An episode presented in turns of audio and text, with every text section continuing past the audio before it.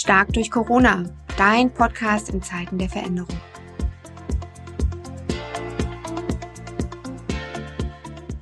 Hi, so Nicole. Guten Morgen. Hi, wir wieder. Schon ein paar ja. Tage her, Cordula, dass wir zwei einen aufgenommen haben. Ja, genau. Und diesmal irgendwie ein Stück weit in umgekehrter Konstellation. Sonst hast du mich immer was gefragt. Heute wollte ich dich mal ein paar Sachen äh, fragen. Und zwar, weil ich dich ja oft erlebt habe, so auch äh, als Expertin für Menschen, die gerade unfreiwillig verändert wurden, und zwar in der Regel beruflich. Magst du da erstmal was zu sagen, was du da für eine ja. Kompetenz hast? Na gerne. Also gelernt bin ich eigentlich Personalerin und habe aber eine Mediations- und eine Coaching-Ausbildung äh, gemacht. Und mit dem ähm, Päckchen an Kompetenz habe ich irgendwann gemerkt, irgendwas fehlt hier noch und bin dann auf die Suche gegangen und habe eine Ausbildung gemacht, die heißt Laufbahnberatung.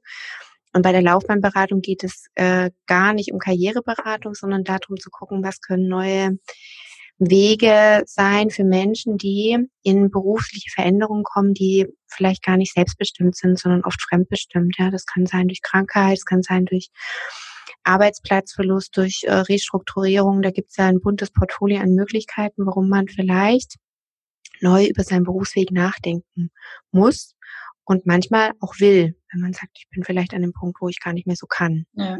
Und, und unsere These ist, dass es ja zumindest eine Gruppe jetzt äh, gerade gibt, die Corona-bedingt tatsächlich jetzt in der Situation ist, nämlich viele äh, Selbstständige ähm, beispielsweise, die jetzt gerade tatsächlich in der Situation sind, wo man nochmal neu reflektiert, ne, wie es beruflich weitergehen kann. Hm. Ja, ich glaube, die Selbstständigen, klar, auf jeden Fall, aber auch viele, die vielleicht gefühlt sich immer relativ sicher gefühlt haben in dem, was sie getan mhm. haben, ne? wo, wo man gesagt hat, das braucht der Markt und jetzt merkt man eben, ähm, was der Markt vielleicht wirklich braucht und was so schön drumherum ist, ja, also welche Berufsgruppen es auch gegeben hat oder gibt die aber jetzt, wie sagt man so schön, nicht mehr systemrelevant aktuell sind und die nachrangig vielleicht auch jetzt in der Stellenbesetzung oder im Unternehmen sozusagen, wenn es darum geht, womit sichert das Unternehmen das Unterleben, äh, Überleben vielleicht gar nicht mehr so in der Prio 1 stehen. Ja, genau. Mhm, genau. Ja. Deshalb hatten wir gedacht, dass wir einen Podcast zum Thema Übergang machen und Übergang heißt, wie du gerade eben äh, auch sehr deutlich gesagt hast, immer Leben mit Ungewissheit, ne? weil ähm, der Unterschied zu dem, was du bisher auch an Beratungsleistungen wahrscheinlich, nämlich angemacht hast, ist, dass der Markt, ne, in dem man rein beraten könnte, jetzt ja viel unklarer ist. Ne? Genau, bisher war es oft so, dass wir eben überlegt haben, in diesen veränderten beruflichen Situationen soll es so ein horizontaler Laufbahnwechsel geben, also soll es andere Arbeitsinhalte geben auf gut Deutsch, oder ist es eher eine vertikale Veränderung, also gibt es eine Stellenneuorientierung Unternehmen oder hat man eine Situation von einem Downgrading, weil die Kernarbeitsfelder wegfallen wegen der Digitalisierung oder dann eben auch manchmal die nicht normierten Übergänge, also die sogenannten Brüche. Also ich unterscheide vielleicht nochmal kurz, was ich damit meine. Normierte Übergänge kennen wir zum Beispiel vom Kindergarten in die Schule. Also die sind gesellschaftlich bekannt, die werden vorbereitet, da sind wir alle drauf eingestellt. Und mhm. da wird diese Zielgruppe, die es betrifft, die wird auch besonders begleitet. Wir mhm. haben das auch nochmal ganz fokussiert, wenn es zum Beispiel darum geht, dann von der Grundschule in die weiterführende Schule zu geben, dass auch so, so ein bisschen so ein Hype drauf, alle gucken, dass die Kinder gut vorbereitet sind und so weiter. Gibt nochmal Zuckertüten. Also da wird auch viel Applaus gegeben und alle sind drauf eingestellt.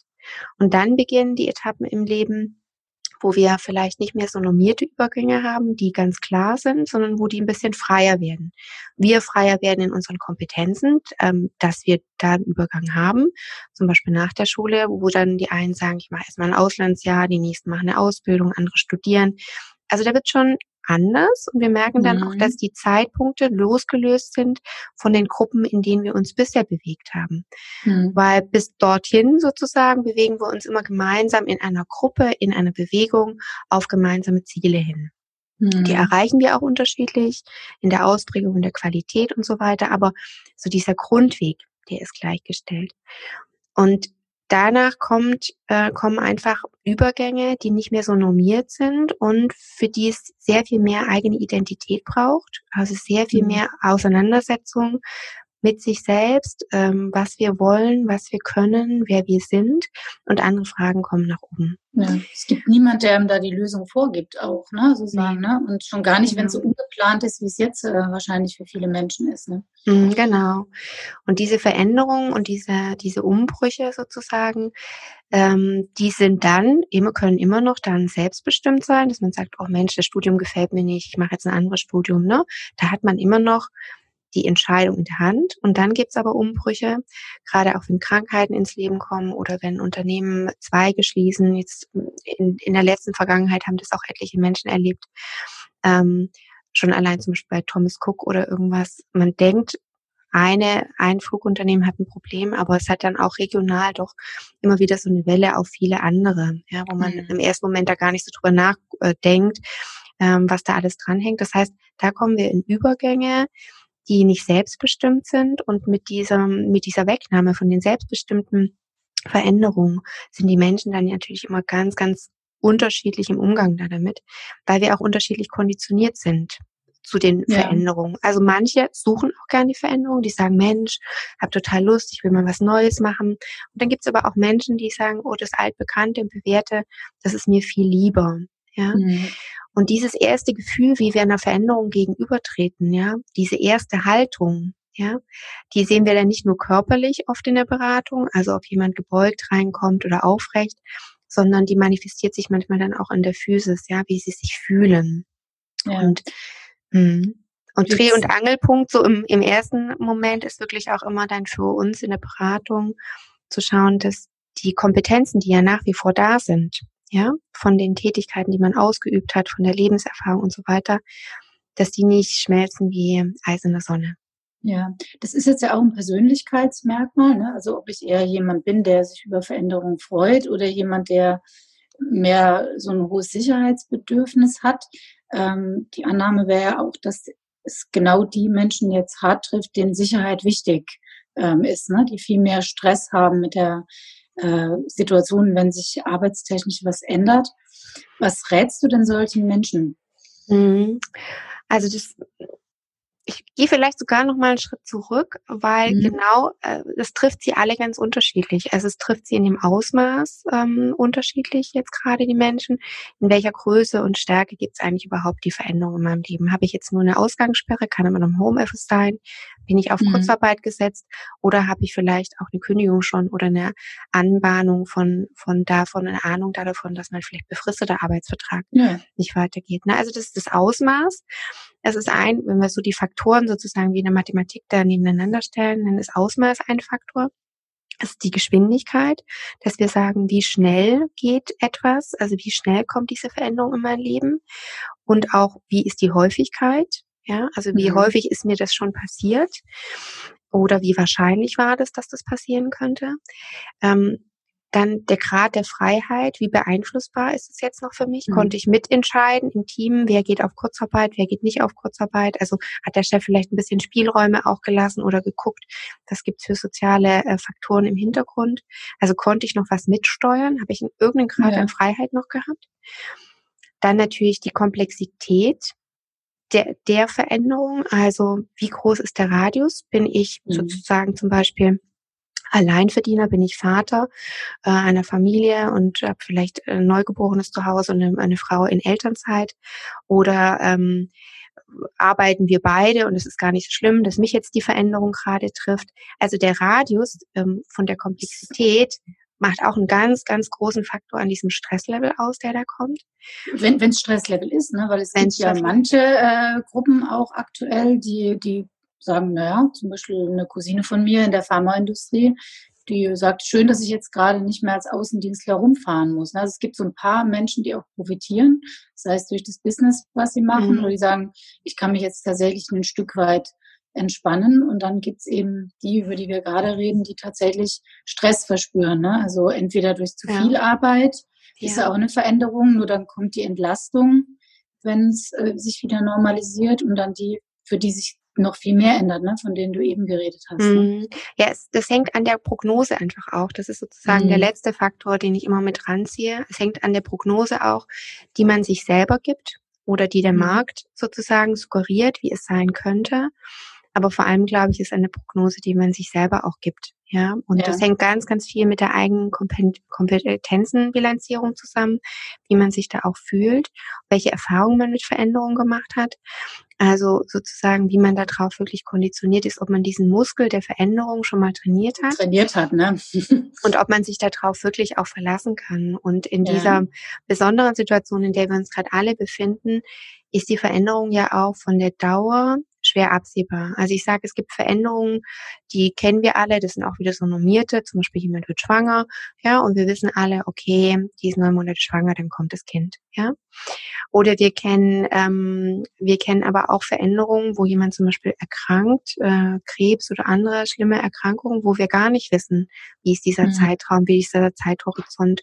Und das ist jetzt ja dieses vielleicht auch kollektive Gefühl, wir wissen alle, Ungewissheit. Hm. wir wissen alle, es gibt diese Veränderungen, im, wird es im Markt geben, wird es im persönlichen Leben geben, aber der Grad des Einflusses, der, das Ausmaß, die Geschwindigkeit, ähm, die Beeinflussbarkeit, also unsere Möglichkeit, an, selber in der Freiheit da auch mitzustimmen und die Komplexität, all diese Faktoren scheinen gerade, scheinen, sage ich jetzt erstmal. Mhm, großes Fragezeichen. Ja, mhm. für uns nicht beeinflussbar zu sein. Und das ist der Punkt, mit dem Kompetenzen oder gefühlte Handlungsvollmacht schmilzt wie Eis in der Sonne, wo ich in der Beratung immer den Kernfokus erstmal drauf lege, erstmal auf die Stabilisierung ja, mhm. der Person. Mhm. Wenn man jetzt wirklich mal auf die Gruppe schaut, ne, von der man ausgehen kann, für die äh, ist die Situation gerade am heikelsten, nämlich die Menschen, die tatsächlich gegebenenfalls von einer größeren beruflichen äh, Veränderungen auch stehen. Ähm, was rätst du solchen Menschen, die eben ihren Muskel, ihren Veränderungsmuskel da noch nicht so trainiert haben, weil sie vielleicht jahrzehntelang mhm. sich sehr in Sicherheit gewähnt haben? Mhm.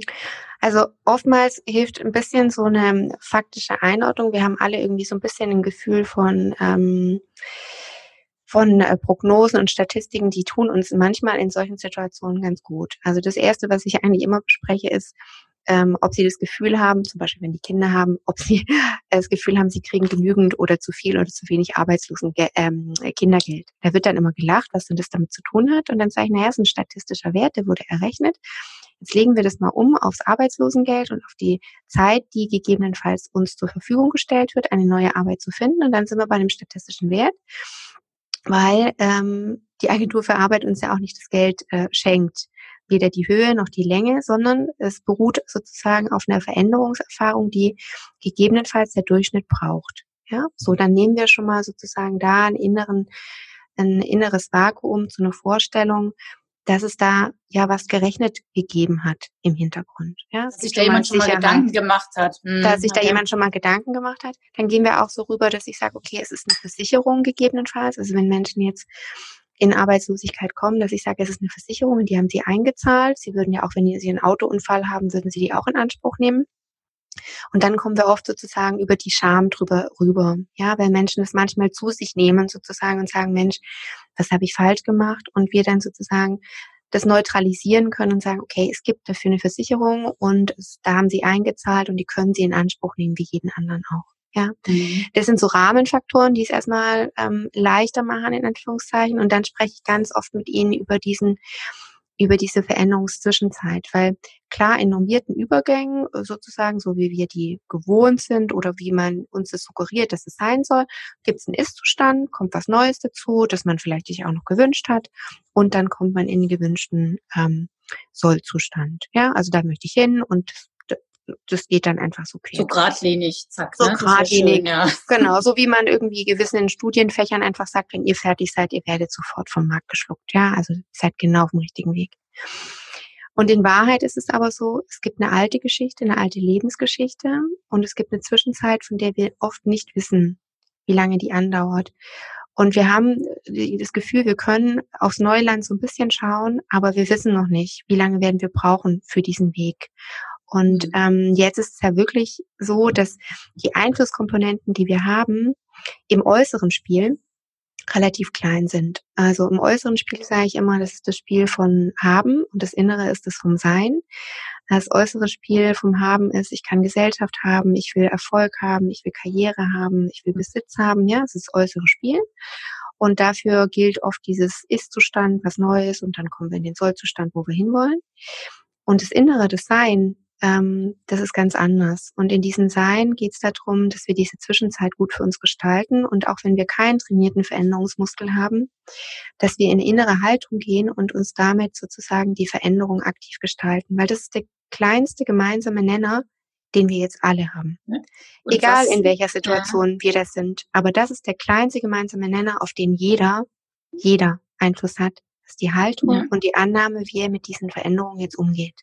Ja, jetzt kann ich mir vorstellen, dass viele Menschen erstmal sehr wütend äh, sind auf das, was äh, ist, traurig sind, dass es nicht mehr so ist. Was denkst du denn, ist so die wesentliche Einstellung, ähm, an der man sozusagen für sich arbeiten sollte, die wünschenswert wäre? Ne? Die kann man mhm. sich ja auch nicht herzaubern. Mhm. Ähm, was, was sollte so das, die, der Mindset, wie man neudeutsch sagt, sein? Mhm, genau, also ich komme da immer auf den Punkt eigene Wertschätzung. Ja, es geht um die eigene Wertschätzung. Es geht darum, dass wir, ähm, also ich sage jetzt wir kollektiv, weil das für mich genauso gilt, dass wir darauf schauen, was wir im Sein sind. Also welche welche Kompetenzen habe ich mir erarbeitet im Leben? Ja, ähm, auf was habe ich mich verlassen können? Was habe ich erfahren? Wie habe ich das verarbeitet? Da gibt es bei jedem einen reichen Schatz.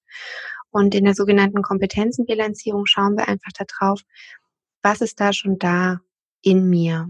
Und was geht ja, mir nicht verloren? Weil die Dinge gehen, gehen dir nicht verloren. Außer du ja. sabotierst dich selber. Aber dass du stricken kannst oder kochen kannst, dass du Kompetenzen hast, im Garten was anzupflanzen, dass du eine gewisse Art hast, mit deinen Mitmenschen zu reden, dass du vielleicht vermitteln kannst, okay. ähm, dass du strukturieren kannst und so weiter. Das sind Dinge, da kann im Außen passieren, was will, ja. aber das kann man dir eigentlich nicht wegnehmen. Ne? Ja, das heißt, das erarbeitest du ganz konkret mit den Leuten und ich hab, nehme an, dass du das dann auch irgendwie aufschreibst, ne? weil ich kenne auch viele Menschen, die können das, wenn man nicht in der Notwendigkeit war, darüber mal nachzudenken, gar nicht ähm, so konkret fassen erstmal. Also mhm, das wäre dann so genau. der erste Schritt, sich erstmal hinzusetzen, zu sagen, okay, wenn ich mal mein Leben reflektiere, was genau. sind meine Stärken, wo habe ich schon mal was geleistet, was sind meine Kompetenzen und das mhm. tatsächlich mhm. mal genau. hinzuschreiben. Ne? Genau, aufzuschreiben. Wir machen oft so einen Lebensweg. Und jetzt hast du gesagt, wo habe ich mal was geleistet und worauf bin ich besonders stolz? Ja, das sind die Leuchttürme, die sollen natürlich auch mit rein. Aber ich finde es ganz, ganz wichtig, den Alltag einfach anzuschauen, weil auch im mhm. Alltag, mhm. also wenn nichts Besonderes ist, bringen wir einfach fantastische Leistung. Ähm, wir, wir, wir unterschätzen manchmal, was was wir alles können. Also ich habe das Glück, dass ich einen achtjährigen Sohn habe und mit ihm nochmal lerne, was er alles lernen muss. Ja, also mhm. was alles sozusagen muss in, in Anführungszeichen, also was er alles noch für sich neu entdeckt und was mir alles schon so von der Hand geht. Ja, mhm. da rede ich nicht mal von Medienkompetenzen, wo er mich irgendwann mal überholen wird, sondern ich merke so mhm. Alltagskompetenzen. So, und ja. wir fangen, wir fangen oft bei diesen kleinen Dingen an, um einfach mal sich selber auch wertzuschätzen, was, was tue ich da eigentlich den ganzen Tag alles? In welchen Bereichen, die nicht mit dem Entgelt gekoppelt bin, habe ich auch Kompetenzen. Dann wird es auch ja. viel einfacher, so in eine Wertschätzung von sich zu gehen, wenn mal ein ähm, externes Entgelt von einem Arbeitgeber wegfällt und wir in eine Phase kommen, wo wir vielleicht auf dritt, dritte Mittel angewiesen sind, wie mhm. Arbeitslosengeld oder jetzt die Unterstützung oder Förderkredite und so weiter. Weil dann kann ich das voneinander besser loslösen. Ja, das hat ja. nämlich eigentlich nur mit dem äußeren Spiel zu tun, mit dem Haben und gar nicht mit dem Inneren, mit dem Sein. Und es geht ja. darum, in der Kompetenzenbilanzierung einfach auch zu gucken, wer bin ich, wie bin ich, ja, was schätze ich an mir selber, weil das trägt durch diese Veränderung. Ja. Mir ist aufgefallen, als du eben die Kompetenzen genannt hast, ne? du hast das Alltagskompetenzen genannt, auch sowas wie Garten, Kochen, also vielleicht auch irgendwelche Leidenschaften, mit denen man bisher gar kein Geld äh, verdient hat oder wo man Talente mhm. hat. Aber sowas kann sich ja gegebenenfalls was ganz Neues entwickeln, ne? was man bisher gar nicht so wahrgenommen hat. Ne? Genau, ich glaube, es gibt, wird viele neue Möglichkeiten geben. Also klar, diese Kompetenzen sind ganz wichtig anzuschauen und wir haben so viele Bereiche. Also auch sich mal klar zu machen, wo habe ich eigentlich eigentlich soziale Ressourcen auch, ja. Also zu gucken, Mensch, was habe ich denn an Freunden und Kollegen? Was gibt's für äh, Mentoren Netzwerk, in meinem ne? Leben? Mhm. Netzwerk, einfach auch sich klar zu machen und ein Netzwerk ähm, hat jetzt auch wieder, ähm, da bin ich auch mal vorsichtig, hat nicht in erster Sinne was mit äh, leistungsorientierten Netzwerken zu tun, sondern für Menschen, die jetzt auch alle in der Regel auf dem Weg sind. Und wohin die auf dem Weg sind, wissen sie auch nicht. Aber sie waren uns irgendwo schon mal Orientierungspunkt, sie waren schon mal Resonanzpunkt, also für uns. Wir haben schon mal Anklang mit ihnen gehabt. Und der Austausch zu führen, sozusagen im positiven Sinne auch. Ja, also jetzt nicht, ich rede nicht davon, dass man gegenseitig sich sagt, wie schlimm das alles ist, weil es bringt uns im Energielevel nur nach unten, sondern dass wir miteinander einfach schauen, okay, und uns bestärken, ja, und sagen, mhm. Mensch, ähm, erinnerst du dich noch und wir könnten doch dieses oder jenes. Es geht auch darum, in Veränderungen kreativ zu denken und ganz, ganz breit zu denken, weil mhm. ich sage auch immer den Menschen, die selbstbestimmt oder fremdbestimmt in eine Veränderung kommen. Ich sage immer, lassen Sie uns mal sortieren, was von dem, was Sie bisher gemacht haben, wollen Sie überhaupt noch weitermachen? Also das eine mhm. ist manchmal, was können Sie noch weitermachen, auch gerade wenn es gesundheitliche Themen gibt oder vom Markt, ähm, der Markt nicht mehr die Nachfrage hat. Und das andere ist aber auch unabhängig davon, was wollen Sie weitermachen? Eine Sortierarbeit zu machen, die kann mhm. eigentlich erst nach der Kompetenzenbilanzierung stattfinden, wenn man dann nochmal sieht, was hat man alles getan an vielleicht trivialen, empfundenen, trivialen Tätigkeiten, aber auch an komplexen und dann zu differenzieren, was davon, wo fühle ich mich auch im Flow, weil überall da, ja. wo wir sagen, ähm, überall da, wo wir sagen, das ist doch gar nicht so schwer oder es kann, kann doch jeder andere, gerade da schaue ich mit den Klienten immer ganz genau hin, weil ich sage, das empfinden sie so. Und weil sie das so empfinden, nehmen sie vielleicht gar nicht wahr, dass es eine mega Stärke ist. Also ja. ich erinnere mich einfach an, an Menschen, die das total unterschätzt haben, was sie da so ähm, nebenher alles gemacht haben, weil es ihnen nicht schwer gefallen ist. Und oft sind, sind es dann die Momente, wo wir dann nochmal ganz da dann wirklich Schätze finden, innere Schätze an Stärken finden, mit denen sie dann auch weitergehen können und wo sie dann in dieser Sortierarbeit, was von dem, was ich bisher gemacht habe, möchte ich auch weitermachen. Ähm, auch in dieser bewussten Entscheidung, wo denke ich, ist Energie für mich da, ähm, lösen sie sich auch wieder von den marktwirtschaftlichen Möglichkeiten, werden ein bisschen freier und mit dieser Kreativität können sie auch anders ins Gespräch gehen. Also das ist, wenn ich mit dir ein Gespräch führe und ich bin von was begeistert, dann wird es dir relativ schwer fallen, mich negativ zu konditionieren. Ja, mhm. wenn ich aber mit dir in ein Gespräch gehe und sage, ja, ich habe ja das und das gemacht und ich müsste dann da und da wieder einen Job finden, ähm, dann sind wir bei den klassischen Modalverben, ja, ähm, die wir verwenden, also müssen, sollen, können, wollen, dürfen und so weiter, die uns manchmal dienlich sind und manchmal uns auch unglaublich einschränken in den Möglichkeiten, die eigentlich da sind.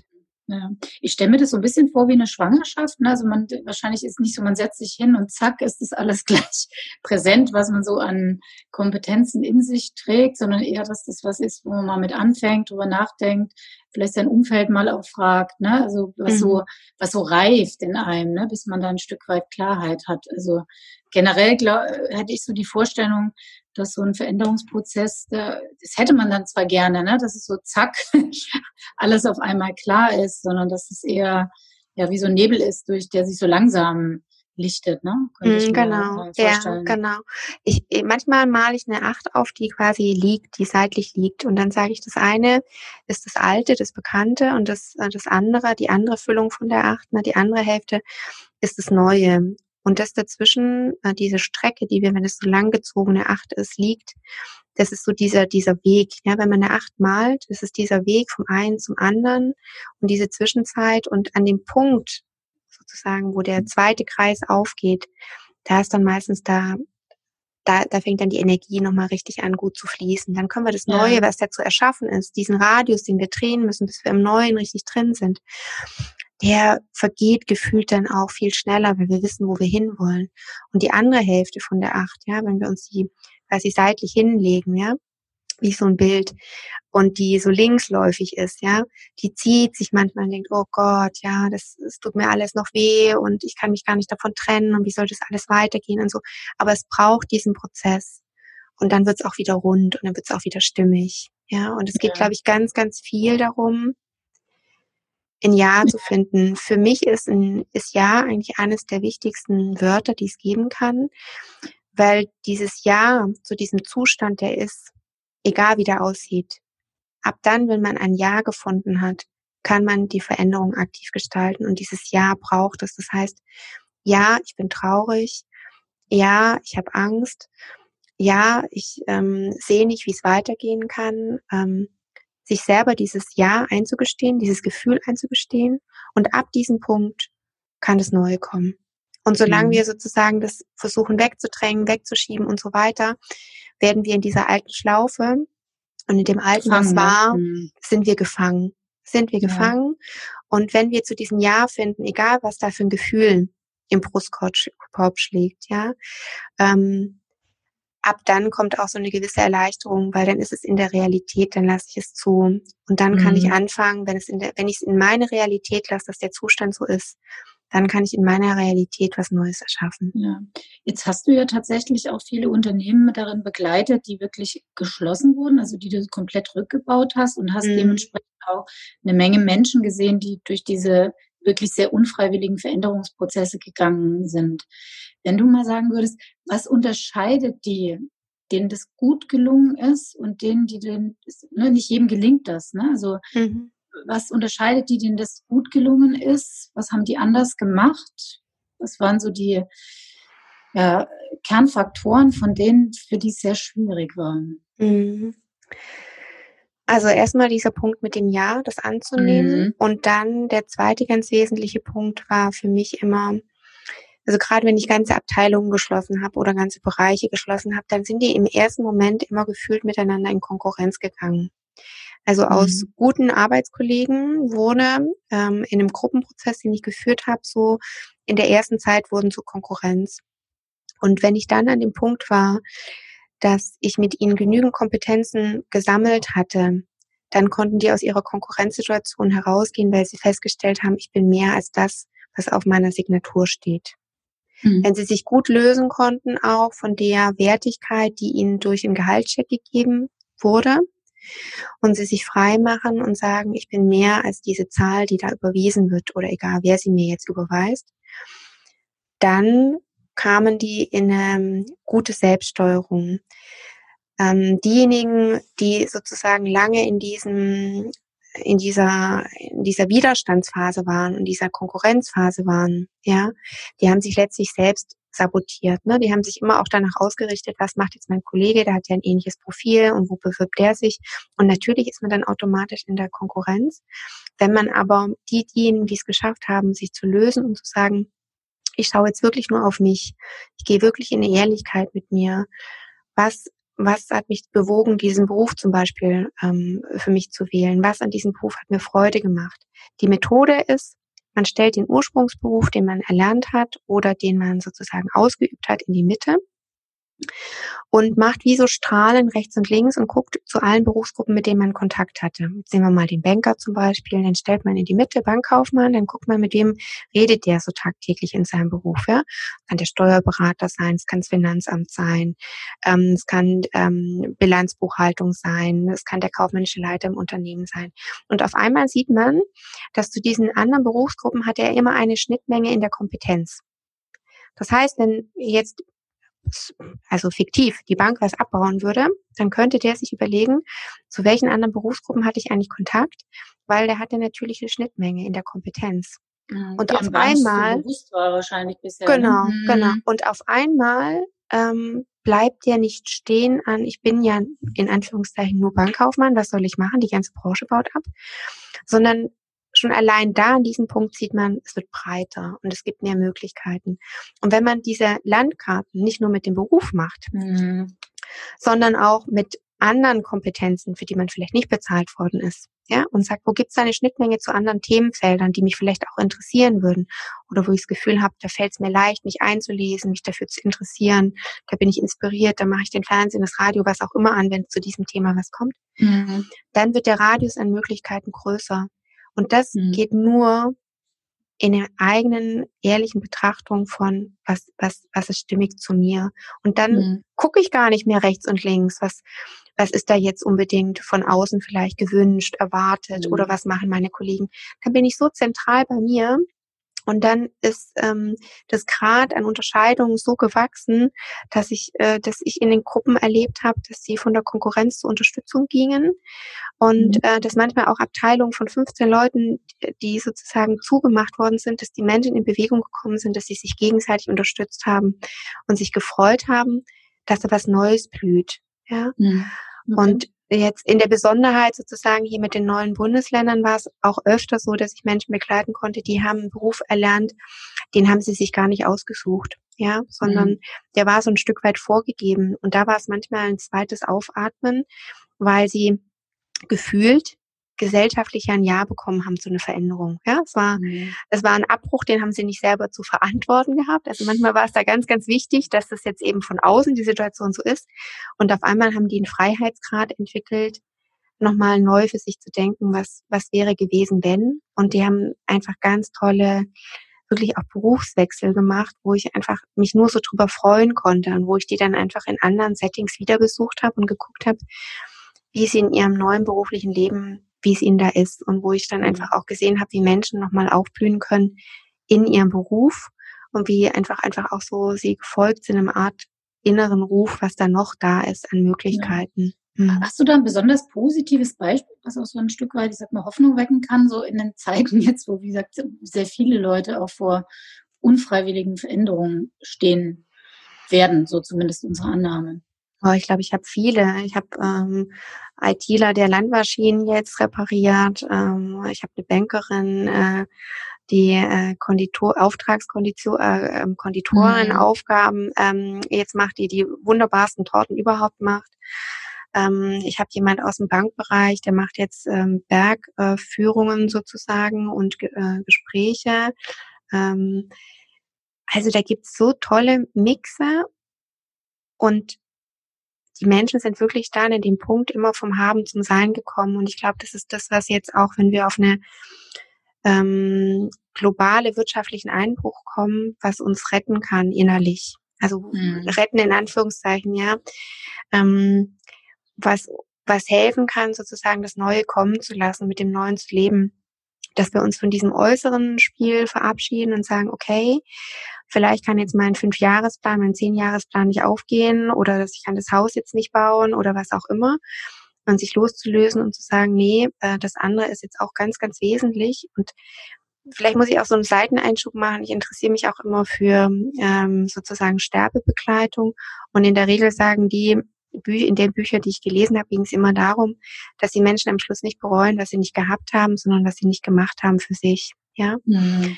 Und manchmal hilft so eine innere Seitwärtsbewegung auch zu sagen, okay, also was uns genommen wird, ähm, ist was im Außen, aber es war nicht die Idee vom Leben vielleicht, sondern äh, die Idee vom Leben war ja was anderes, mit Menschen zusammen zu sein, die wir lieben, vielleicht Familien zu haben, äh, Interessen nachzugehen, Gaben zu leben, ja.